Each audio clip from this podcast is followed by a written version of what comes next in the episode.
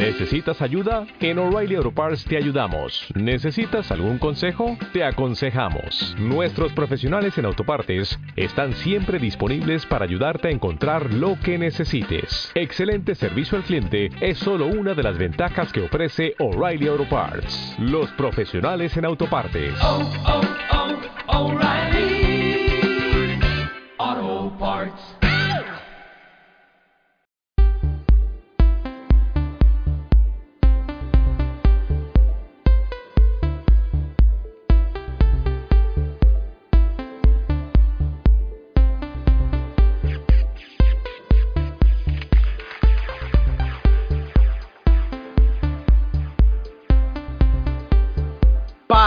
1989.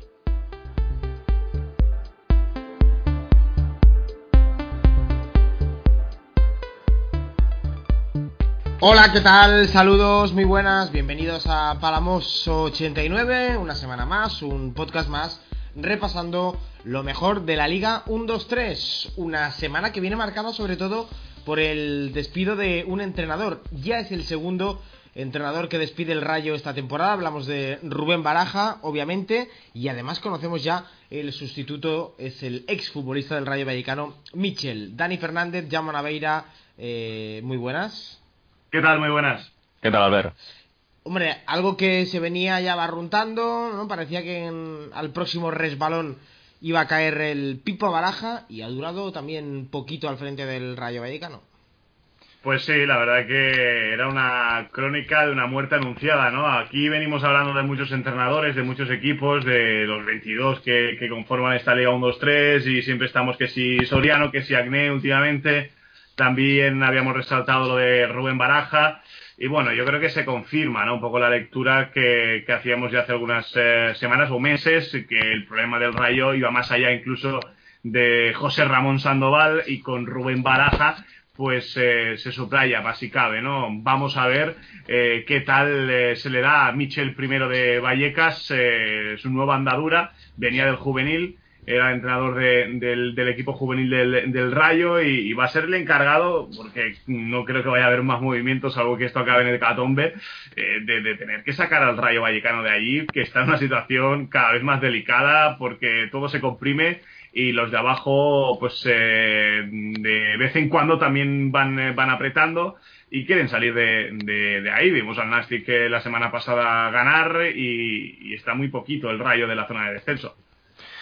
Sí, la llegada de Mitchell que viene en un momento en el que el Rayo pues necesita a, a un verdadero líder, ¿no? Eh, Mitchell pues eh, ha visto como esta eh, contratación como entrenador del primer equipo le llega quizá en un momento en el que está quemando etapas de forma demasiado rápida porque justo esta temporada él se estrenaba como técnico del juvenil y bueno pues eh, ya se ha decidido esta semana que él sea el entrenador del, del primer equipo. Eh, y bueno, pues eh, Mitchell que viene a sustituir a un Rubén Baraja que en sus 13 partidos como entrenador del Rayo Vallecano pues ha conseguido un registro de 3 victorias, 4 empates y 6 derrotas, con 11 goles a favor y 14 en contra. Eh, Baraja los últimos partidos pues eh, había encontrado un equipo más o menos eh, establecido, un 11 ya más o menos fijo, eh, pero ni siquiera eso pues le ha servido para poder eh, ganar su último partido como, como entrenador o sacar buenos resultados en su etapa en el, en el Rayo Vallecano, porque una vez que encontró el 11, pues eso tampoco fue garantía de que el equipo jugase mejor, eh, ni en defensa ni en ataque. Eh, por lo tanto, pues eh, bueno, eh, además también eh, yo creo que cuando las cosas van mal, cuando, bueno, a, a perro flaco todos son pulgas, ¿no? El, el otro día uno de los que terminó expulsado es eh, uno de los futbolistas que mejor eh, estaba jugando en este Rayo Vallecano, que es Diego Aguirre, el hombre que puede jugar tanto de lateral como de extremo izquierdo, eh, un jugador eléctrico por esa banda, ah, y que, bueno, pues eh, en muchas ocasiones actuaba un poco como desatascador del Rayo. Los dos hombres de la banda izquierda creo que son de lo más potable que tiene ahora mismo el, el equipo, porque es cierto que el Rayo mantiene gran parte de la plantilla de primera división, pero muchos de esos jugadores no han rendido nada bien este año en, en segunda. Y bueno, pues eh, Baraja ha optado por otros futbolistas con un once de jugadores que él sabe que por lo menos estaban muy comprometidos, a diferencia de, de- otros jugadores con más peso en el vestuario. Pero mm, eh, ni así eh, ha sido capaz de sacar al, al Rayo adelante. Entonces ahora veremos si, si Mitchell, en esta etapa que le llega quizá más pronto de lo que él desearía, pues eh, puede salvar al, Rayo Vallecano porque ya el objetivo evidentemente es salvarse. No no, no puede mirar más arriba este equipo. Eh, hay una declaración prácticamente final no póstuma en cuanto a, lo deportivo de Rubén Baraja mientras él todavía era entrenador me parece que no había sido cesado eh, que hablaba un poquito de... sí perdona. Fue, la rueda de prensa post partido frente al Mirandés en la que venía a decir que que bueno que él no era el culpable de todo lo que le ocurría al Rayo. Bueno, pues vamos a escuchar a esta declaración y la, comentamos un poquito.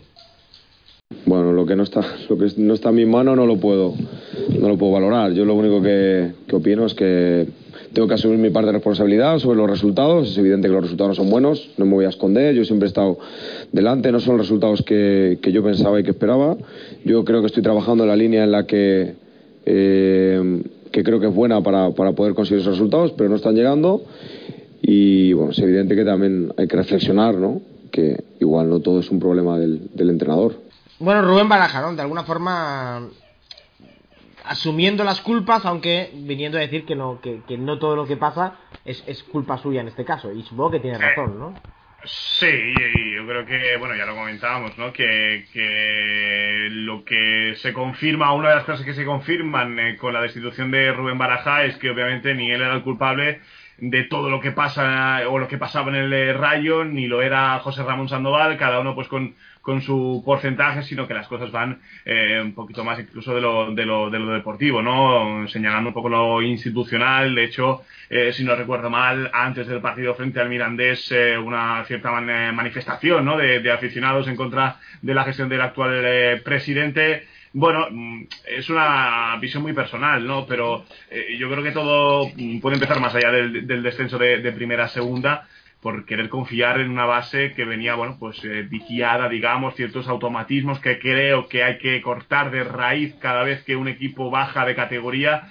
Se ha querido subir eh, con el mismo equipo que bajó y bueno, yo creo que hay a veces que, cuando se acaban las etapas hay que abrir ventanas, puertas, que corra el aire y que todo eso oxigene un poco para, para que al menos sobre el césped pues se pueda ver una, una versión eh, regenerada y mejorada de, del equipo, ¿no? Y en este caso el Rayo pues pues al final era, insisto, una crónica de la muerte anunciada, primero de Sandoval, después de Baraja, y bueno, por el bien del Rayo, pues confiamos que, que Mitchell, ¿no? Que igual como entrenador, pues eh, como decía acertadamente Naveira, que, que está quemando etapas demasiado pronto. De hecho, yo manejo la información de que, que no el hecho de ser entrenador no era algo que le motivara especialmente, ¿no? Que bueno, es un poco, quiere seguir vinculado al fútbol, pues eh, le ofrecen el, el juvenil, él se está sacando el carnet, pues eh, bueno, por, por estar ahí metido en la pomada y, le, y le cae esta faena que, que es para torrearla con, con mucha, no, con tranquilidad, pero no tiene tiempo, entonces o gana o gana.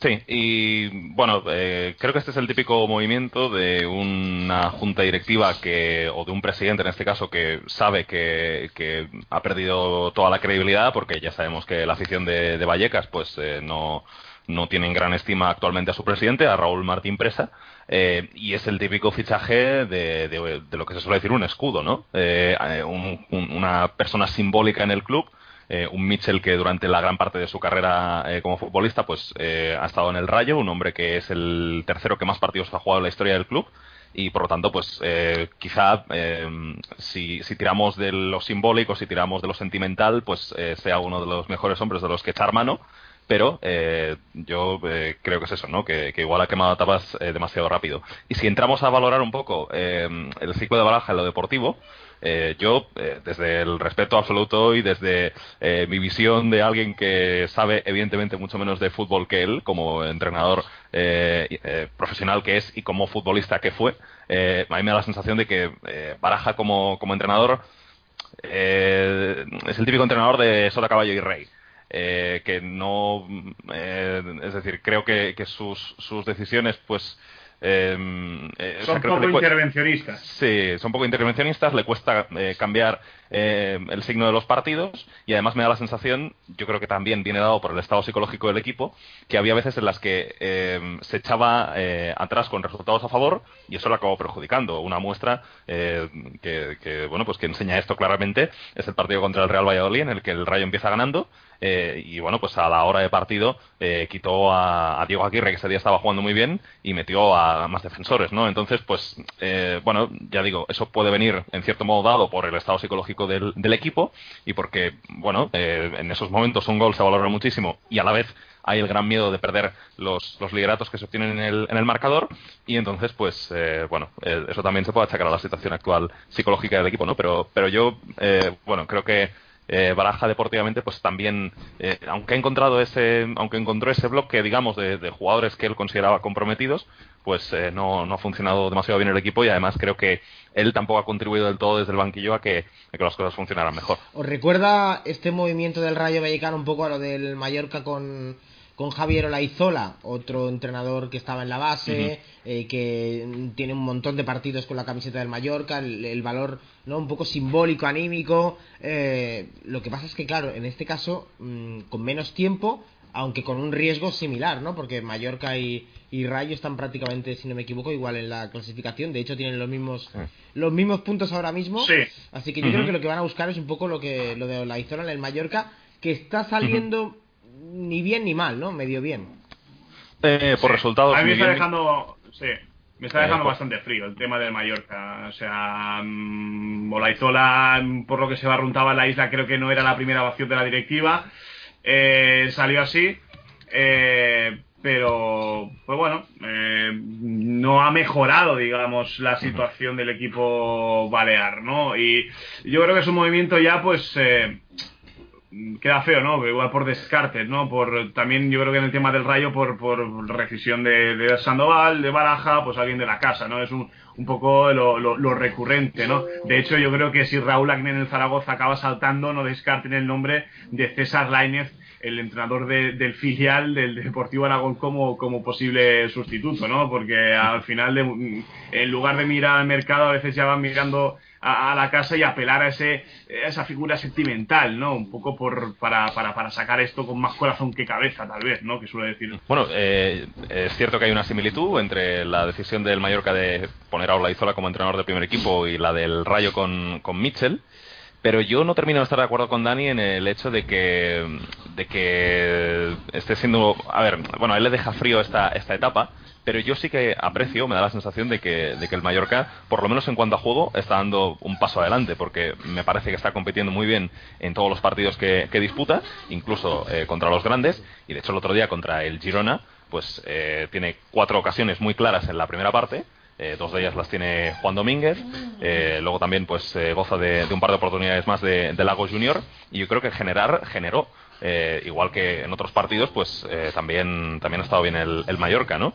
Eh, yo creo que la primera parte en Reus fue bastante positiva, eh, en ese partido que se jugó hace, hace un mes. Y bueno, hablo de partidos que se me vienen a la memoria porque los he tenido que, retransmitir, pero vaya, creo que eh, el Mallorca no, no se ha quedado en ningún partido muy lejos de ganar o ha sido dominado claramente por el, por el rival. Yo creo que siempre ha competido bien el Mallorca de, de Olaizola. Además, los canteranos que ha subido yo creo que han rendido bien. Eh, y yo creo que lo que le falta al, al Mallorca es más puntería, más gol. Eh, Brandon lleva ocho goles, pero hace tiempo que no marca, también porque ha ido teniendo algunos problemas físicos en los últimos partidos. Lekic metió en ese partido contra el Reus, pero lleva solamente cuatro goles en la temporada. Falta ahí una referencia goleadora, falta alguien que tenga puntería. El otro día jugó Lagos Junior y tuvo esas dos ocasiones, pero Lagos Junior no es un jugador con gol. Es sí, es cierto que el año pasado metió 10 goles en la temporada y que sobre todo en el Mirandés antes de llegar al Mallorca, eh, tuvo un, gran momento goleador. Pero me parece que es un equipo al que le falta pólvora arriba. Yo creo que su, su problema eh, se reduce a eso porque el Mallorca, eh, yo creo que los partidos con Olaizola ha competido, ha competido bastante bien. Es que el problema yo creo que, que eh, lo que demanda la categoría. Al final hay muchos partidos, pues, con la igualdad que hay, hay tantos partidos que se deciden por esos pequeños detalles. Claro, que es que eh, la falta de gol eh, se, se, paga carísima, ¿no? Y el Mallorca lo puede estar todo haciendo muy bien, y es verdad, ¿no? Porque son resultados ajustados, porque encaja muy poco. pero claro, es que son esos detalles que te marcan la diferencia. En una categoría como la segunda, es que lo puedes estar haciendo realmente bien en muchas facetas, pero que a la hora de marcar diferencias, si no lo consigues, eh, claro, yo me deja frío porque de la salida del anterior técnico a la llegada de Olaizola, al final el Mallorca mm, sigue peleando por, por no bajar, ¿no? Entonces, a, eso achaco, ¿no? Mi, mi, mi sensación, ¿no? Y, pero, pero claro, creo que son cosas de la categoría. Al final es que es eso, o sea, lo que, lo que marca la diferencia, ¿no? El, Olaizola cuando cogió al, al Mallorca, es cierto que perdió, que perdió los dos primeros partidos, eh, cayó en, en Almería y cayó también en Soria Además empezó con dos partidos fuera de casa. El segundo ante el Numancia, pues eh, tiene incluso la expulsión de Brandon en el descanso. La imagen es muy mala en la segunda parte. Eh, pero luego gana frente al Mirandés, empata en Getafe, que es un resultado meritorio, luego empata también en Reus, empata contra el Cádiz, eh, pierde ante, ante el Oviedo, gana al Rayo y pierde ante el Girona. En realidad los equipos ante los que ha caído son el Girona y el Oviedo. Por eso yo creo que ante, o sea, creo que convenimos tú y yo, Dani, de que falta gol, y eso no es tanto culpa de Olaizola. Yo creo que en lo que está al alcance de Olaizola, las cosas las está haciendo bien. Pero me da la sensación de que, de que ese es el gran problema del, Mallorca y que por eso no le, cuesta salir de abajo. Eh, vamos a enlazar temas, si os parece. Eh, hablábamos de ese Mallorca que dominó, que tuvo ocasiones en Montilivi, que seguramente debió ganar o no debió perder. Sin embargo, el Girona consiguió una de esas victorias, ¿no? Que parece que, que es de los equipos predestinados a algo grande por cómo la consigue con un poco de suerte, minuto 90, y encima le sale la jornada más, más redonda, ¿no? A, ocho puntos ya del, del tercero, porque pinchó el, el, Cádiz, bueno, si es que pinchar eh, es relativo, ¿no? Empató en casa, porque el Getafe perdió en Oviedo, eh, la verdad es que, y también en el minuto 90, la jornada más redonda del Girona seguramente en, en toda la liga. Sí, eh, fue, fue un partido este en, en Montilivi en el que, ya digo, el, el, Mallorca, o sea, yo creo que la buena impresión la dejó, la dejó sobre todo en la primera parte. Eh, a mí, por cierto, me gustó mucho cómo jugó Angeliño. Eh, Angeliño estuvo en la banda izquierda, eh, tuvo que defender a Sebascoris, que fue el jugador de, del Girona que, bueno, pues que, que, más problemas generó en el, en el primer tiempo, porque el Girona me dio la sensación durante la primera parte que estuvo sin ideas. Eh, de hecho, eh, lo comentaba con, con, Héctor al acabar el partido, ambos narramos el mismo partido, él para gol, yo para la Liga 1-2-3 TV, y conveníamos en que había sido un partido en general malo del Girona, él decía incluso que había sido el peor de la temporada del, del Girona, eh, pero aún así, oye, estos son los, los típicos, las típicas victorias de, campeón, o en este caso, típica victoria de equipo que consigue el, ascenso, ¿no? Eh, el Girona pues se ganó con este gol de Juanpe en el, en el 88 a la salida de un córner. Ya previamente había tenido una ocasión muy similar en un remate a la salida de un, de un saque de esquina, que esa la sacó Cabrero. En la segunda, Cabrero hizo la estatua porque no pudo hacer nada ante la gran peinada de, de, de Juanpe, ante el gran remate del, del 15 del, del Girona. Y bueno, eh, creo que eh, los, los, cambios sí que le aportaron cosas positivas a, al Girona de Machín, ¿no? Entró Longo en la segunda parte por Borja García, fue el primer cambio, Borja estuvo bastante gris, la verdad, no, no tuvo ni siquiera pues esos típicos detalles de calidad suyos que, que deslumbran, ¿no? Eh, luego Sebascoris, que para mí había sido el mejor en la primera parte, también bajó en la segunda y entró Mojica, lo cual provocó que Adai pasase al carril derecho, y luego lo Yamagat entró un poco para hacer eh, trabajo sucio, ¿no? Eh, sobre todo me da la sensación de que hubo algunas acciones en las que, eh, bueno, pues intentó picar a los rivales, eh, e incluso la expulsión de Culio, pues también le, le, saca, le saca un poco de quicio, ¿no? Eh, y en otras trifulcas que hubo también. Así que bueno, la entrada de Loya Magat me dio la sensación de que no sé si era eso lo que quería Machín, pero, pero fue lo, lo, que ocurrió, ¿no? Y luego el Mallorca, pues en la segunda parte con, con los cambios, introdujo a Brandon y a Lekic, eh, jugaron los dos delanteros juntos, se marcharon Paul Roger y Thierry Moutinho, que bueno, Moutinho no apareció mucho en el partido, Paul Roger sí que tuvo eh, más influencia y tuvo, bueno, pues más eh, voluntarismo en, en ataque. Eh, y luego ya en el último segundo entró Saúl, supongo que con la idea de meter centros para Lekic, pero no hubo ninguna jugada de este tipo. Eh, hablábamos de los problemas que tiene el Mallorca y Olaizola en la rueda de prensa posterior eh, al partido reconoció que no cambió a Culio teniendo amarilla y sabiendo él que Culio estaba en gran peligro de ver la segunda amarilla porque decía que no tenía nadie para meter en esa zona que fuese que fuese fiable. Eh, bueno, también en este caso podríamos especular si metiendo a un jugador de otra posición eh, aunque no fuese específicamente un medio centro, se podría haber recolocado el, equipo de otra forma, ¿no? Se podría haber reubicado, pero vaya, eh, Olaizola pues eh, comentó que no tiene a jugadores eh, para, para cubrir esa zona de la, de la media punta, aparte de Julio, al menos en ese partido, eh, y que por eso pues le mantuvo hasta el final y acabó expulsado del jugador argentino. Eh, a los dos minutos de la expulsión eh, llega el, gol, pero como dijo la Laizola en la rueda de prensa posterior, yo creo que no tiene una gran influencia porque al final ha llegado un balón parado y ahí las fuerzas se, igualan. Son de esas victorias del Girona que, bueno, el Girona igual que el equipo, claro, son de esas victorias que creo que son de, de casi de cuatro puntos, ¿no? La diferencia es de ocho y en el vestuario es algo que que ya durante este inicio de temporada lo, lo, fuimos hablando. Yo creo que en el Girona saben que si o que para subir tienen que hacerlo de forma directa porque el playoff ya es rememorar tiempos pasados, ¿no? Eh, demasiado turbios, ¿no? Y en lo psicológico igual eh, es mejor no pasar nuevamente por ese trance, ¿no? Eh, igual es el, el año de, del Girona, ahora que tú y yo, Albert, hemos dejado un poco ya de, estar por, por Montilivi. igual, es la culpa nuestra. igual es la culpa nuestra, igual, igual hay, que, hay que achacarlo a eso, ¿eh? Bueno, el Girona gran beneficiado de la jornada, pero no es el único, ¿eh? En la parte alta, eh, por ejemplo, Tenerife ya se coloca cuarto. Eh, con, con, la victoria eh, y, con la derrota del, del Getafe, el Tenerife, claramente, pero claramente de, de, menos a más. Y también una buena jornada para un Real Valladolid que ya empieza a ver el playoff como un objetivo eh, de sí o sí. Muy buen partido del conjunto pucelano, es verdad, contra un equipo que, que no lo está pasando bien, como es el Laucan Murcia, pero está despertando a tiempo mm, el, el Pucela, ¿no?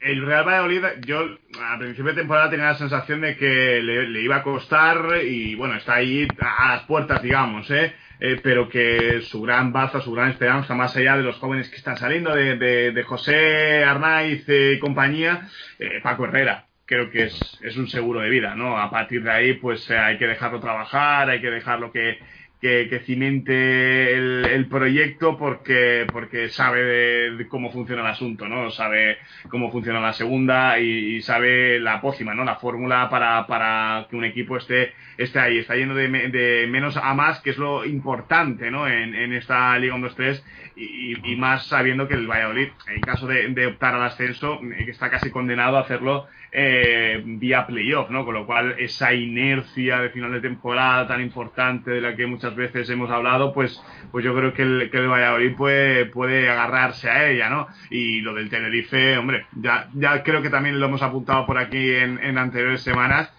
de estar casi la picota Pep Martí de luchar por el descenso es que está cuarto eh, está cuarto empatado con el Oviedo que también están en una muy buena dinámica últimamente y, y el Cádiz que parece que eh, ha entrado en una, en una, fase un poco un pelín más irregular. Eh, el otro día eh, Edgar Badía eh, salva los muebles para, para el Reus, eh, consigue ser el bastión del equipo, ¿no? Porque tiene diferentes ocasiones el cuadro de Álvaro Cervera y, Edgar Badía estuvo realmente bien entre palos, ¿no? Así que bueno, un empate eh, que comprime mucho la zona de, playoff y le sirve al Girona y bueno, ya por no hablar del Levante, que eso ya es eh, capítulo aparte, ¿no? Ya es de felicitar como lo hacen los técnicos a, Juan Ramón López Muñiz por el ascenso.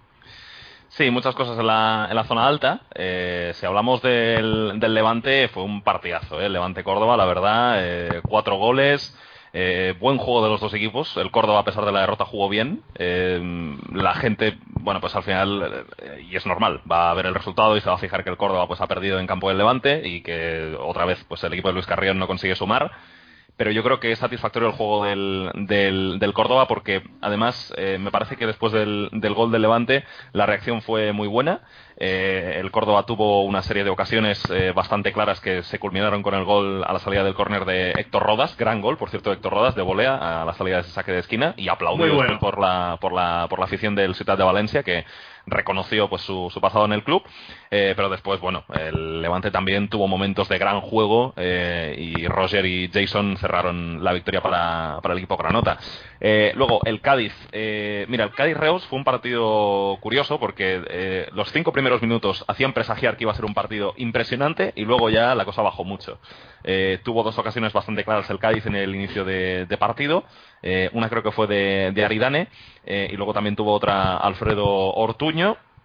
En el segundo tiempo recuerdo una de, Salvi también. Eh, bueno, la verdad es que Álvaro hizo un gran partido. Eh, Álvaro García fue el mayor activo, indudablemente, del, del CAIZ en este, en este encuentro. Y, y, es comprensible, ¿no? Porque el Reus es un equipo al que le gusta tener la pelota y, y en cuanto un equipo tiene la posesión y, eh, bueno, el bloque entra más o menos eh, eh, completamente en campo rival, ya ahí en cuanto eh, pierdes un balón o en cuanto te, lo roban, sabes que Álvaro es un, es un puñal, ¿no? Saliendo en velocidad por, por la banda izquierda. y luego, pues, mira, me sorprendió que jugase Frank Carvia de delantero centro. porque bueno a ver es cierto que no, no tenía no tenía más delanteros el, el, el Reus de hecho estaban bueno estaban lesionados Edgar eh, perdón, estaban lesionados Mayor y, y, Crisantus y Edgar finalmente no fue ni convocado a este, a este partido.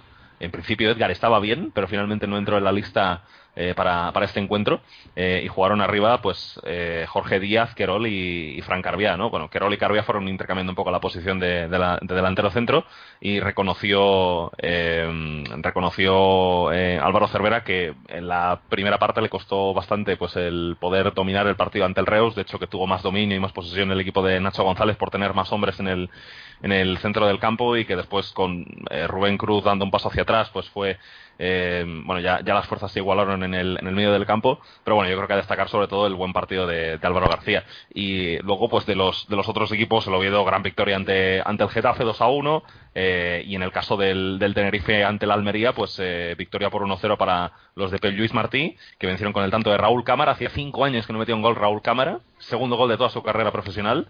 Eh, y bueno, el pase fue de, Omar Perdomo, eh, el Tenerife que no, no, puede parar de sumar y ya lo único que le preocupa al Tenerife, que por cierto lleva últimamente de manera perfecta la media inglesa, es decir, victoria en casa y empate fuera, pues es que Shibasaki, eh, su gran fichaje del mercado de invierno, pueda adaptarse al, Tenerife. se está... Y que había perdido incluso peso porque no le gustaba la comida y que no se, no se adaptaba.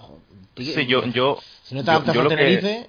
Yo, yo, lo, Yo, yo lo que he leído en las últimas horas es que eh, Shibasaki, eh, bueno, que le iban a hacer exámenes, eh, digamos, eh, psicológicos para ver si realmente, eh, porque desde que llegó a Tenerife él ha tenido problemas estomacales y eso es lo que le ha hecho perder tanto peso. Eh, que había perdido 5 kilos, efectivamente, eh, Shibasaki.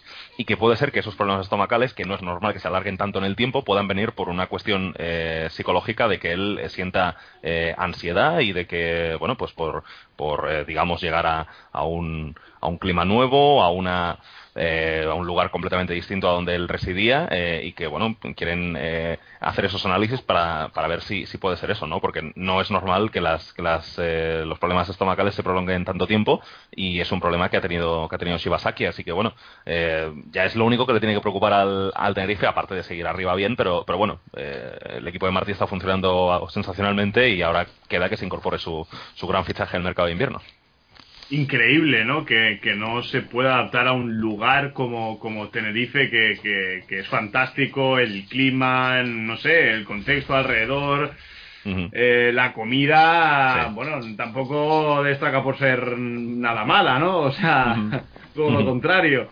No es curioso, ¿no? Al final, obviamente, son eh, jugadores que, que vienen de, de, de, un sitio totalmente opuesto, ¿no? Bueno, eh, la verdad que se estaba siguiendo durante las últimas semanas bastante, ¿no? De hecho, llegaron los, los agentes del, del jugador a, a, la isla para, bueno, pues para, para evaluar un poco, ¿no? Eh, la situación del, del jugador, porque, porque es curioso, ¿no? Eh, que, que, que, prácticamente pues eh, no, no haya podido fundarse la camiseta todavía. Sí, un, bueno, otro, otro detalle que he visto es que eh, eh, como que el club ha intentado eh, movilizar, entre comillas, a la comunidad japonesa en, en, la, en Santa Cruz de Tenerife, ¿no? Un poco que, que eh, bueno, pues que, que, arropen, ¿no? que, sí, que aquellos japoneses que hay por ahí, pues que le arropen, incluso pues eh, el, el, Granadilla, el equipo de la Liga Femenina, organizó un encuentro con una jugadora japonesa que tiene en su primera plantilla, eh, eh, esta jugadora con, con Shibasaki, bueno, el, el Tenerife lo está haciendo absolutamente todo para que Shibasaki esté cómodo, eh, también los aficionados, pues eh, sabiendo la situación que hay, pues eh, siempre que le ven por allí, le, le, muestran su cariño y mucha gente pues se hace fotos con él y demás. No sé, yo creo que se adaptará o no, pero, pero en el club y en la isla lo están haciendo todo para que si vas aquí se sienta cómodo, así que ojalá pueda, pueda adaptarse. Bueno, pues esperemos que sí, ¿no? A ver si le van a montar ahí un torneo de sumo Eh, cualquier actividad, ¿no? Para contarle que se adapte. Con lo de Granadilla pensaba que le iba a salir novia y todo, o sea, igual, igual por ahí también pueden ir los tiros. No, hombre, yo creo que, que, que está muy bien, o sea, creo que, que el club eh, hace lo correcto, ¿no? O sea, su responsabilidad es esa, ¿no? Que, que los jugadores pues eh, se adapten y, estén bien y estén detrás de ellos y bueno sobre todo en este caso tan excepcional no eh, de, de, Shibasaki pues que pues que intenten acomodar lo mejor posible con, con, el entorno. Nosotros desde aquí también hacemos un llamamiento a que a que a que se pueda adaptar y, queremos verlo en la, en la Liga 1-3 claro que sí. Bueno pues eh, claro que sí un llamamiento. Shibasaki poco a poco se irá adaptando. Hombre Tenerife yo creo no igual eh, si otros sitios más oscuros o tal, o bueno, es que es muy relativo esto, ¿no? Pero eh, yo creo que la vida ahí en Tenerife tiene que ser poco a poco mm, más o menos sencilla para, para el bueno de Shibasaki, que es un jugadorazo, ¿eh? No olviden, estamos hablando de futbolista que le marcó dos goles al Real Madrid en la final del Mundial de Clubes y como se active este jugador, estando el Tenerife como está, a ver quién, quién baja al al conjunto canario de, la zona de playoff. Más cosas que queráis comentar antes de empezar a hablar de la jornada que viene, algún resultado, eh, sobre todo de zona media, que no la hemos, no la hemos tocado tanto, ese empate de, del Zaragoza en Alcorcón, eh, o, el hecho, que, no lo hemos hablado al revés, ¿no? Eh, la destitución de Baraja es porque el Rayo pierde ante el Mirandés, victoria pues, que le viene al Mirandés de lujo para no descolgarse atrás. Sí, el tema de abajo eh, eh, es curioso, ¿no? Porque no es la primera vez. Ganan Nastic y también apretan los de abajo. O, el resto, ¿no? En este caso el Mirandés, ¿no? Y, el Zaragoza, hay que destacar la, jugada de, tan desafortunada ante Dimitrovic y, David Navarro. No sé cómo lo veis vosotros, si eh, más un fallo del central, del portero. Creo yo que ahí es una jugada del portero que tiene que em, imponerse y que el central, en el momento que ve el peligro de que pueda pasar ese balón, tiene que despejar, ¿no? Mm, no sé cómo, cómo lo veis desde vuestra óptica. Mm, bueno, yo, yo la verdad es que la, la jugada no la, no la tenía vista, pero mira, justo ahora la estoy visionando, así que voy a darte, voy a darte mi, mi opinión. Eh, espérate, la estoy, buscando en el, en el resumen. Ah, eh, es que es un debate que, tuvimos eh, con Alex Porras en la, redacción, lo, estuvimos hablando y, yo creo que es una jugada en la que el portero va de cara, ¿no? Y ahí en el área es el que debe mandar, el que debe imponerse, el que debe llevarse la pelota, ¿no? Y en el momento en el que el defensa pues eh, ve peligro de, de, gol, de que ese balón puede quedar suelto, pues eh, está digamos en la obligación de, de, intentar despejar, ¿no? Entonces, bueno, yo creo que es una jugada que salva un poco el pellejo de, de nuevamente de Raúl Agné, que bueno, el club sin director deportivo todavía, pues parece que va a tener otra semana más y, hablabais antes del tema del Rayo frente al Mirandés, hombre, muy curioso la remontada, ¿no? Y con Urco Vera de protagonista, que, es el que marca el gol del empate, un Urco Vera que, no es que destaque por, por su faceta goleadora, es un jugador de mucho oficio, de mucho trabajo, ¿no? De ese trabajo oscuro, ¿no? Y que fue un poco el, el, artífice, ¿no? El Mirandés eh, también se engancha, como, como lo hizo el Nastic tras ganar a, un Numancia que, que, que llevaba tres victorias consecutivas y se quedó en el camino de la cuarta. Bueno, vista la, jugada de, lo de Alcorcón, eh, me da la sensación de que ahí debería imponerse más eh, Dimitrovic. Eh, porque efectivamente, efectivamente es su territorio, mm. entonces ahí eh, igual es que no se comunican bien David Navarro y Dimitrovic y que por ello pues acaba la jugada mal, ¿no? El gol es cierto que siempre ve a puerta de David Navarro, pero, pero creo que la responsabilidad está bastante compartida y que ahí puede haber algo más de, de culpa, si lo podemos decir así, del, del portero. Eh, eh, bueno, no sé si Albert quiere apuntar su opinión, no sé si lo ha, si lo ha podido ver. No, no, bueno, si quieres que te diga la verdad, la, vi el otro día, pero mm, no, no, tengo una, una, opinión muy diferente de la vuestra, ¿no? Me parece bastante claro de quién, es, de quién es culpa. Ahora no la estoy viendo, la vi el otro día una vez en, en una repetición, pero ya en ese momento pensé que ahí Dimitrovic tiene que ser, ¿no? El portero manda, el portero grita y estoy absolutamente con vosotros. Eh, y luego, pues eh, resultados de la zona media-baja. Eh, bueno, lo del Mirandés, yo creo que reacción de mucho mérito. El Mirandés que por fin consiguió ganar fuera de casa en esta temporada. lo ha conseguido después de 26 jornadas. Y ahora ya solamente queda la Almería por ganar lejos de su estadio. Ya es el único equipo que, que todavía no ha conseguido ganar fuera del estadio de los Juegos Mediterráneos. Eh, Urco Vera comienza a darle resultado al, Mirandés. Ya sabemos que, que, Urco Vera, pues en su anterior etapa con el, club de Miranda Ebro, metió 17 goles. El Mirandés en este mercado de invierno, pues ha optado un poco por lo conocido, ¿no? más vale malo conocido que, bueno por conocer, pues eh, ha fichado a Alex García y a Urco Vera, jugadores que le dieron muy buen resultado en el, en el pasado. Eh, y ese futbolista que entró por Néstor Salinas, pues a los 8 minutos de, de saltar al césped marcó el, el gol del, del 1-1 y en el final Sangal hizo el, el 1-2. Eh, y luego, pues de, ya digo, eh, aparte de esto, que es zona baja, zona media, destacar la victoria del Elche en Lugo. Eh, el Elche que jugó una media hora inicial, yo creo que bastante buena, eh, con Borja Valle participando en los dos goles. El primero lo metió él y el segundo, pues, eh, bueno, su disparo eh, que lo sacó José Juan le quedó en los pies a Nino para, para marcar. Eh, pero es cierto que después de esa primera media hora inicial buena del Elche, el Lugo es mm, bastante dominador, consigue marcar el 1-2 eh, al filo del descanso con el tanto de Jordi Calavera a la salida de un córner y Juan Carlos jugó un partidazo, el portero del Elche, y de hecho saca una en el minuto 92 que es absolutamente determinante en el resultado del partido. No, sea, no seas spoiler, no seas spoiler, hombre. que lo tienes luego en tu, en tu sección, ¿no? Eh, está apuntado el nombre, está apuntado. Eh, antes de llegar a, a ella, eh, más allá del repaso de la jornada pasada, hablamos un poco también de, de la jornada que viene, porque hay partidos, uh -huh. bueno, siempre pasa, ¿no? Tan, tal y como está la clasificación, todos los partidos son súper emocionantes, pero hay algunos buenísimos. Por ejemplo, eh, si os parece, nos quedamos con un partido cada uno y así lo uh -huh. podemos ir analizando. A mí me interesa ver si por fin este Mallorca de Javier Olaizola empieza a ganar y lo hace ante el otro equipo isleño, en este caso el, el Tenerife, eh, que viene muy crecido, ¿no? Yo creo que va a ser un partido ofensivo porque este Mallorca ataca, porque este Tenerife también tiene jugadores de, de mucho ataque y, y, menos que perder que el, que el Mallorca. Yo creo que va a ser un, un muy bonito partido en el que también de alguna forma el, el, Tenerife va a tener la opción de, empezar a, a demostrar o, alejarse del Real Valladolid al que ahora mismo le saca tres puntos teniendo en cuenta cómo está la clasificación puede ser un muy buen partido mm. eh, bueno eh, yo creo que la filosofía de ambos equipos eh, jugando en casa sí que es cierto que es de atacar. El Mallorca el otro día bueno, también juega fuera de casa y ataca y tiene ocasiones para marcar. Pero fíjate, el Tenerife, desde que perdió su último partido, que fue contra el Levante, el día 10 de diciembre, eh, ha jugado tres partidos fuera de casa y ha metido solamente un gol. Eh, entonces yo creo que el Tenerife eh, me parece un equipo más bien conservador en los partidos eh, fuera de casa.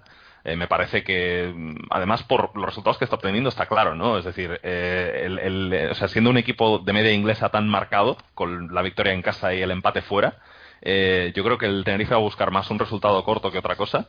Eh, y bueno, eh, evidentemente por la diferencia clasificatoria el, el Tenerife debe, debe pensar que, que, que, puede ganar, porque además, pues, eh, si no ando errado, creo que tiene a la mayoría de, su, de sus jugadores listos. Eh, los de arriba están, están todos, excepto lo que hemos comentado de, de Shibasaki, pero bueno, tampoco tiene una re gran repercusión en el equipo porque no lo hemos visto todavía. Así que de lo que ha tenido el Tenerife durante todo el curso, de lo, o de los que se han incorporado en el mercado de invierno, están, estarán todos.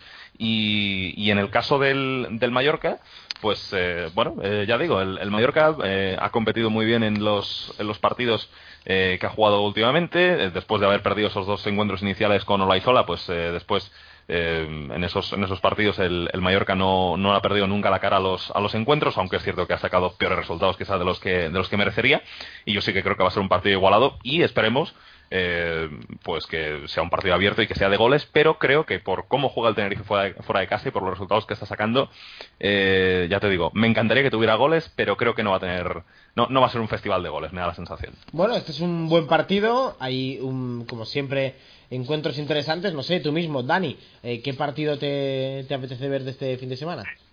A, a, mí la verdad que, que, se me hace difícil quedarme con uno. Por un lado, el sábado me quedaría con el Getafe Rayo, ya no solo por el estreno de Mitchell en el banquillo rayista, sino por ver eh, si el Getafe vuelve a ganar, si reacciona, porque está en una tendencia irregular desde que llegó Pepe Bordalás, que yo creo que ha sido el técnico un poco eh, casi el único que ha servi servido de revulsivo respecto a, al entrenador que sustituía, ¿no? Con lo cual, eh, a veces los cambios de entrenador, pues, eh, se van demostrando cada vez más que, que, que tienen poco efecto eh, a la hora de ejecutarlos y yo creo que Pepe Bordalás es un poco el estandarte ¿no? en el Getafe esta temporada eh, como ha dado vida ¿no? al, cuadro azulón que ahora parece que no, no, pasa por su mejor momento aunque se mantiene en zona de, playoff y ya de cara a domingo eh, Dani perdón que te interrumpa voy a darte un frío dato eh, como dice como dice mi admirado Guillermo Jiménez el frío dato es que desde el decimocuarto hasta el último todos han cambiado de entrenador menos la Almería. Sí sí ahí están.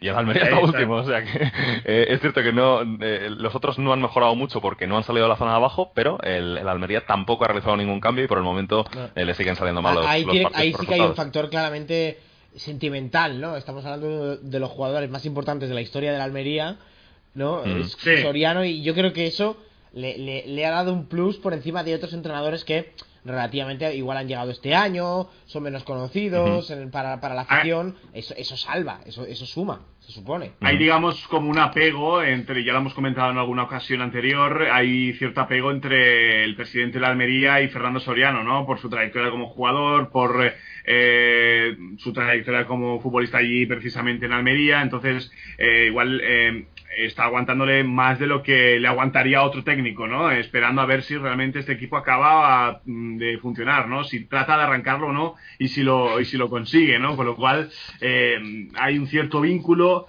y es un poco lo que, lo que sostiene a Soriano que, que, bueno, yo creo que si no cambia demasiado en dos, tres jornadas, al final yo creo que caerá por su propio peso, ¿no? Esperamos que le, le vaya muy bien al, técnico aragonés, pero mm, eh, es que ha caído a la última posición. Yo creo que más allá de Burgalas, eh, otro técnico que podrías, digamos, eh, salvarse del asunto eh, es también Julio Velázquez con el Alcorcón, que lo coge muy abajo y aunque eh, no se ha desquitado todavía del fantasma del descenso, pero está decimoquinto con 31 puntos, eh, con cierto aire, ¿no? El equipo alfarero, así que yo creo que sí que ha mejorado los, los, números de, de Cosmin Contra, ¿no? Con lo cual, bueno, tal vez Bordadas y el segundo sería en discordia eh, Julio Velázquez, ¿no? Hablando de los partidos, más allá de ese Getafe Rayo, el domingo es que hay otro duelo importante que también será a las 8, el Zaragoza Nastic, ¿no? Que tiene mucha amiga por la temporada pasada, porque fue un, un Zaragoza Nastic con dos equipos eh, perfilados ya en una situación muy distinta, totalmente opuesta de cara al playoff que hubo absolutamente de todo y quiero recordar que fue en las últimas jornadas, así que va a ser un duelo caliente eh, por el precedente más, más, cercano y por lo mucho que se juegan ambos conjuntos. Bueno, y yo voy a destacar también eh, el partido entre Reus y Oviedo, que abre la, la jornada el Oviedo que tiene que confirmar si realmente pues se le ha acabado el gafe fuera de casa o no, eh, porque, a ver, no vamos a decir que no tenga mérito, pero su victoria fuera de casa, eh, después de toda esa mala racha, fue contra el Mirandés, que ya sabemos que, vale, ganó contra el Rayo el último fin de semana, pero es uno de los equipos que está en la zona de descenso eh, y estaba pasando por un momento verdaderamente malo, ¿no? El equipo de Javier Álvarez de los Mozos, que a ver si es capaz de coger aire después de, ganar en Vallecas. Eh, y, aparte de eso, pues se enfrenta el Oviedo al, Reus, eh, el Reus que en las últimas jornadas pues está bajando bastante, ya no encontramos ninguna victoria entre los últimos cinco partidos, cuatro empates, eh, una derrota, eh, eso es lo positivo, que eh, las derrotas pues no, no llegan de forma habitual, porque bueno, el Reus pues ya sabemos que, que prácticamente no, no, recibe goles, es uno de los equipos menos goleados de la, de la Liga 1-2-3 y de hecho en los últimos cinco partidos pues bueno, le, han, le han marcado le han marcado cuatro goles, por lo que bueno, le han, le, han, marcado cuatro a eh, ha metido tres, eh, esos tres pues le sirvieron para, para empatar. En encuentros que terminaron todos ellos 1-1, el último encuentro también fue un empate a cero. Y hombre, pues el, el Reus ha bajado con respecto a la primera vuelta y habrá que ver si, si el Oviedo es capaz de tomarse la venganza del partido de la primera vuelta, ¿no? Que fue la jornada 6, eh, jornada entre semana, en la que eh, el Oviedo pues estaba pasando un poco por un mal momento porque acaba de llegar Hierro y el equipo pues todavía estaba arrancando y, el Reus consiguió ganar 0-1 ¿no? en ese partido con gol de, de Mayor, si no, si no recuerdo mal. Eh, Mayor que continúa ahora mismo con problemas físicos, el Reus que tiene problemas con sus delanteros. Habrá que ver si vuelve eh, Edgar Hernández para, para, este partido, pero ya sabemos que tampoco es un delantero con mucha pólvora, eh, así que igual repite la apuesta Nacho González por, por Querol, por, por Fran y por, y por Jorge Díaz, ¿no? Eh, Fran Carvia, que no venía jugando habitualmente en el once de titular, volvió en ese partido ante el Cádiz y bueno, supongo que, podría, que podría repetir. Y el Oviedo, pues eh, lo comentaba antes Dani, está pasando por un buen momento, cuatro victorias en los últimos cinco partidos, ahora mismo 41 puntos, empatado con Tenerife y con, y con Cádiz, y ya digo, eh, jugando un partido fuera de casa que, que, va a ser, que va a ser complicado. Luego también mencionar el partido entre Sevilla Atlético y Levante, que el Sevilla Atlético también ha bajado su nivel de juego, pero se va a enfrentar a un Levante que si gana este partido, bueno, pues será una pequeña nueva confirmación de que este equipo ha tirado, va, va, lanzado a primera división. Es, una exageración el Levante. ¿eh? Hacía muchos años que no había tanta diferencia entre un equipo que va líder y el, y el tercero para subir directo. Son 17 puntos en la jornada 26 el primero sobre el tercero. Es una, es una locura. es, que, a este ritmo, a este ritmo el, Levante va a subir en la jornada, yo qué sé, 36 o 37, que, que en segunda división es, es una locura. Sí. el otro día comentaba el dato Héctor Ruiz, eh, desgraciadamente no, no me he quedado con él la memoria, pero se hablaba de abril, ¿es posible? Abril, abril, abril, eh, mediados aproximadamente, si, si, sigue esta tendencia, de, ya no solo del Levante, sino si, si se sigue ampliando ¿no? la brecha con, con, con el tercero, eh, sí, podría ser eh, principios de mayo, abril, el alirón, digamos, del, Levante. Y ya para, para poner el broche, eh, ojo a la Almería UCAM de, de, este domingo, ¿eh? Ojo a la Almería, colista. Solo narro yo, a ver qué tal. Eh, pues igual le echo al 0 a 0, ¿eh?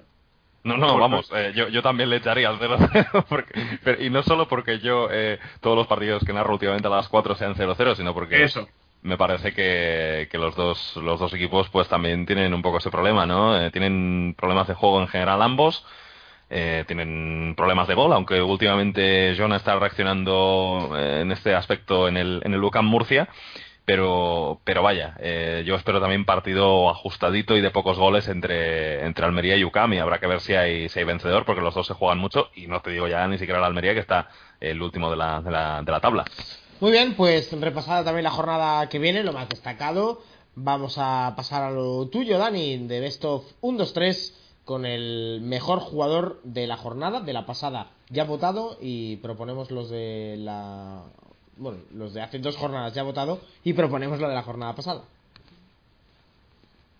Así es, pues eh, ya para ponerle brocha, el de la jornada número 25 estaban nominados Jorge Molina, Álvaro Vadillo, David Costas y Jonah y con un 36% Álvaro Vadillo, el jugador del eh, Huesca, por su doblete ah. frente al Córdoba, eh, se llevó el gato al agua. Así que lo ponemos en la lista de, ganadores, ¿no? En ese listado interminable que, del que tan solo ha repetido Alfredo Ortuño. Así que por ahora, ¿sí? Eh, ¿Tú crees que si Vadillo sigue a este nivel que está mostrando, sobre todo rápido, velocidad a la contra, puede tener la opción de volver algún día al, al Betis?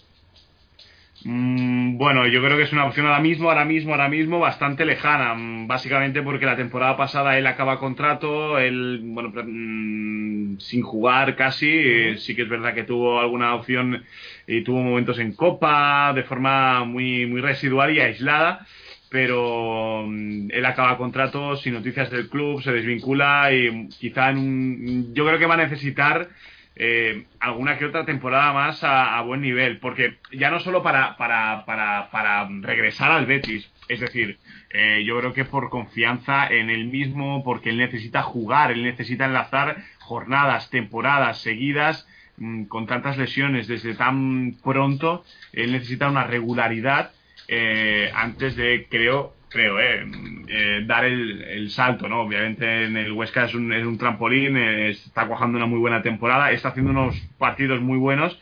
de hecho, esta jornada creo que, que también marcó. Así que creo que necesita regularidad. Y, y, en base a eso, yo creo que mm, no es descartable en un futuro. pero ahora mismo, es que creo que siempre he tenido la sensación de que la historia entre Badilla y, y el Betis, más allá de que no haya contractualmente nada, como que hay algo que ha quedado pendiente ahí, ¿no? Un chico que tenía, eh, estaba previsto que triunfara en el Betis y tal como le fue un poco la, trayectoria deportiva y la mala suerte con las lesiones, siento que, siga habiendo ahí algo, algo pendiente. Es posible, ¿no? Hombre, porque es, eh, a ver, es un equipo que, que siempre intenta mm, forjarse de, de, jugadores de la cantera, y, pero bueno, también han habido otros casos que del, en los que se ha puesto muchas esperanzas y luego no han, fructificado, ¿no? El caso de Ezequiel, ¿no? ¿Quién se acuerda de Ezequiel? Creo que anda por Hungría.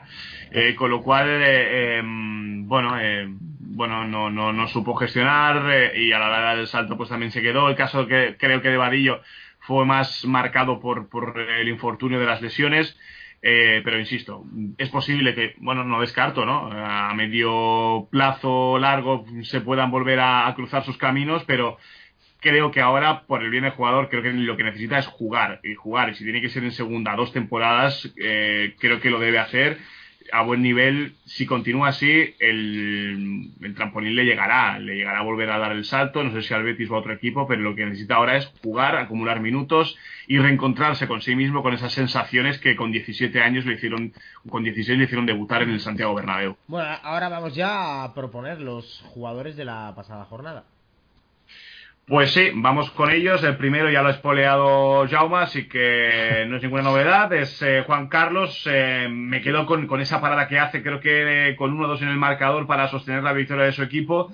Una parada estirándose casi el palo largo, muy buena. El portero del Elche, así que para él el eh, primer candidato. El segundo es repetidor por el golazo que marca, como baila en el área Jonah de UCAM Murcia eh, a la defensa del, del, Valladolid. Un gol que al final fue un poco estéril, ¿no? Por, por, la derrota de su equipo, pero, pero que para mí es el golazo de la jornada, más allá de Héctor Rodas, que también engancha un, buen boleón. Eh, así que eso damos el segundo a Jonah, repetidor esta jornada. Y el tercero, pues eh, hablábamos del Huesca y nos quedamos en Huesca porque creo que Samu Saiz hizo un gran duelo hizo un gran partido, dio dos asistencias y, yo creo que también uno de los jugadores de la temporada mm, que está cojando un mejor año, Samu Said, es de, es de justicia que, que, de vez en cuando, que ha estado nominado, pues lo, lo sigamos recordando. Así que Juan Carlos de Elche, Jonah Duca Murcia y Samu Said del Huesca son mis tres nominados para, la, para el mejor jugador de la jornada 26. Bueno, yo voy a proponer uno. Eh, bueno, pues eh, yo el jugador que voy a proponer, eh, teniendo en cuenta lo que ha costado eh, ganar fuera de casa y lo importante que ha sido la victoria, va a ser Marco Sangali, el hombre que metió el gol que supuso la victoria para el, para el Mirandés eh, va a ser el hombre que yo elija como, como cuarta como cuarta posibilidad. Eh, así que, bueno, ahí queda. No sé si Albert quiere añadir alguno, pero. Yo tenía pensado, aunque me parece que entró en el segundo tiempo, pero fue clave para el partido y para ganar en el último minuto, John Erice, el centrocampista del Oviedo, que entra, revoluciona, hace buen encuentro y encima mete un golazo en el, en el último minuto con un disparo desde fuera del área. Pero bueno, me parece que Sangali también es una buena opción. No sé, tú mismo voy a tener que desempatar yo, no me hagáis esto. Ya tuve que hacerlo el otro día y era, y era, un, era un cara a cara. Ah, ahí, ahí está, como veáis vosotros. Sangale, digo yo. ¿Sí? Venga, va. Pues Sangale. Eh, pues, teniendo, teniendo, en cuenta lo, lo, lo, importantísima que es la victoria para el Mirandés, porque el Oviedo, eh, si el otro día no gana, pues bueno, se mantiene en zona de playoff y son 39 puntos en vez de 41 a ver, evidentemente dos puntos al final de temporada pueden notarse muchísimo, pero eh, para el Mirandés eh, esa victoria ante el Rayo en un duelo completamente directo yo creo que es aún más determinante para, para ese equipo y básicamente por eso propongo a, a Sangali. Venga, va, pues Sangali. Lo, pues anotado queda. Lo sumamos, lo ponemos en la encuesta de Twitter y ya saben, ustedes son los que votan. No hay ningún jugador del Cádiz, ¿no? Esta jornada del Cádiz que empató no, el Reus. No, no, parece que nos estamos olvidando de, de, de ellos. Pero, pero, bueno, depende de los resultados y de cómo jueguen. Si es que al final... el, el, el, último fue Huiza en la jornada 20 y se lo llevó. Eh, en la jornada 23 estuvo Iker Guarrochena de Mirandés, así que tampoco descartemos que al final se lo lleve Marco Sangali en la presente. ¿eh? Pues bueno, si hace, un, se, se, hace un retweet Iker promocionando a su compañero, igual igual, igual gana, igual gana bueno, ¿no? Pero bueno. bueno. Eh, vale, Jauma, pues eh, ahora te toca a ti. Hombre, lo del entrenador ya no lo vamos a tener porque lo hemos tenido al principio. Uh -huh. Hemos escuchado al sí. Pipo Baraja en su última, uh -huh. una de sus últimas declaraciones como entrenador del Rayo, pero sí que nos uh -huh. vas a descubrir a, a, alguno de los jóvenes, eh, jóvenes o no tan jóvenes, descubrimientos esta temporada. Bueno, el que voy a proponer ahora es joven, Eh, y va a ser una elección un poco friki, porque ha jugado muy poco, pero hay una estadística que me llama mucho la atención de este jugador, y es que eh, Jelko Pino, eh, centrocampista habitualmente suplente del Lugo, ha jugado solamente 5 partidos en la temporada, uno como titular, 112 minutos en total, y preparando el partido el otro día, eh, del Lugo Elche, vi que eh, o sea, jugó 15 minutos, o sea que llevaba, eh, jugó 15 minutos ante, ante el Elche, por lo que llevaba 97 en total en la temporada. Pero en solamente 97 minutos había dado dos asistencias de gol. Eh, y creo que es un jugador también con un importante don de la oportunidad porque el otro día es cierto que esa última parada de Juan Carlos a remate de, de Joselu pues evita el gol, pero es que esa jugada viene por otra asistencia de Yelko Pino, por lo que este jugador tiene estrella cuando sale al campo. Eh, el otro día estuvo a punto de apuntarse su tercera asistencia en 112 minutos. Eh, por lo que, bueno, eh, y mira que es un jugador que creo que no es. Eh, el otro día el, el pase lo da, lo da de cabeza.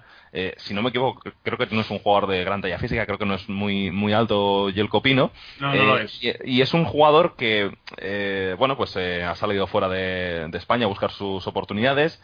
Eh, había estado en la cantera del, del Celta, eh, Yelko Pino, jugó sobre todo muchos minutos pues eh, hace, hace tres años, fíjate, tenía 17 años en ese momento y ya con el Celta B jugó muchos minutos.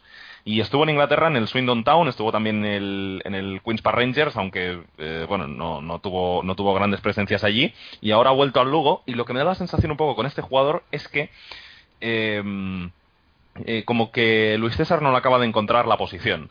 O que también los jugadores que hay en la zona de media punta son bastante indispensables. Eh, ahora mismo, eso sí, el problema que tiene el Lugo, eh, según reconoció Luis César, es que eh, extremo solamente tiene dos.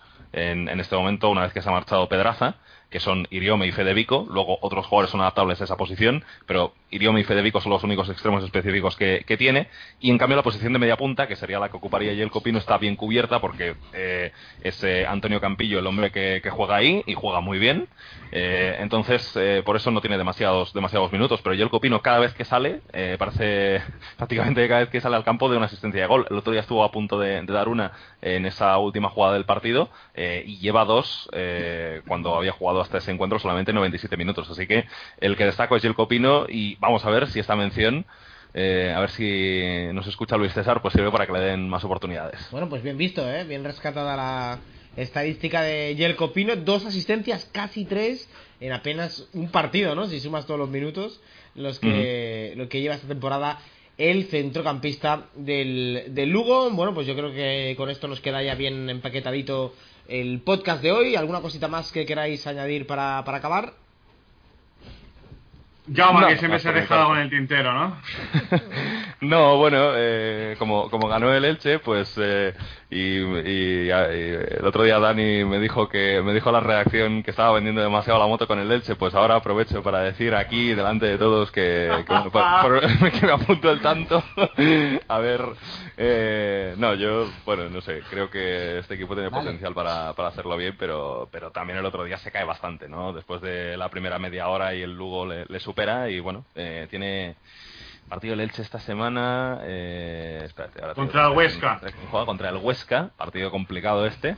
Eh, se va a jugar el sábado, mira, en hora multi, así que estaremos ahí viéndolo y contándolo. Eh, así que nada, a ver si suma tres puntos más el equipo de, de Alberto Toril, pero, pero bueno, es un poco mi, mi esperanza de equipo que ahora mismo está un poco en zona, en zona de nadie y que pudiera irrumpir para las últimas jornadas en la zona de, de playoff. Vamos a ver, porque los que están ahora mismo en playoff parecen muy fuertes y parecen difíciles de sacar de ahí, pero, pero bueno, el Elche es un poco la, es un poco mi esperanza personal. Vamos a ver qué, qué ocurre. Esto es lo último que tengo que decir ya. Bueno, pues Dani, Jaume, muchas gracias y bueno, nos escuchamos ya en el próximo podcast de Palamos 89.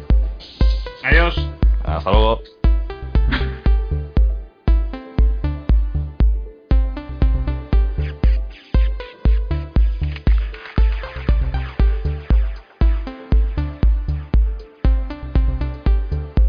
Palamos 89